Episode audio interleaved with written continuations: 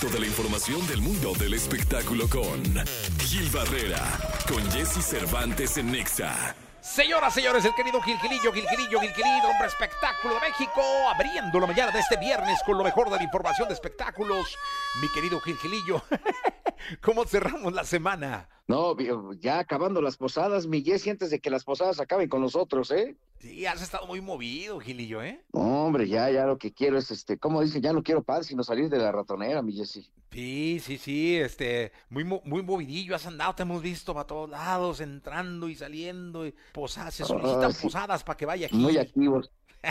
Oye, uno de los uno de los chismecitos de fin de año, mi querido Jesse, es que eh, mi querida compañera Marie Claire Harp, que es, que es mi compañera en la esquina de las primicias y que también forma parte de esta eh, pues de la cuadrilla principal de TUDN, estuvo de vacaciones en Los Ángeles, California, y entonces se le vio con José Manuel Figueroa. Pero les voy a contar la historia, ahora sí que como dicen, de primera mano, de primera fuente, porque pues yo, Marie Claire me ha contado qué fue lo que pasó. Se especuló que ya había tenido una reconciliación con José Manuel, situación que hasta el momento, digo, a menos de que José Manuel haya hecho algo hoy en la mañana, pero hasta el momento no está del todo confirmada porque lo que me cuenta Marie Claire es que ella estuvo de vacaciones en Los Ángeles y no tenía quien la... De hecho, particularmente me ofreció este, ser como su guía de turistas en Los Ángeles. Pero pues uno con tanta chama, mi Jessy es imposible hacerlo. Y luego me dijo, oye, recomiéndame al Jessy para que venga de guía de turistas, pero pues tú también tienes tu chamba. Y, estuvo buscando como eh, eh, varias personas que conocieran porque es la primera vez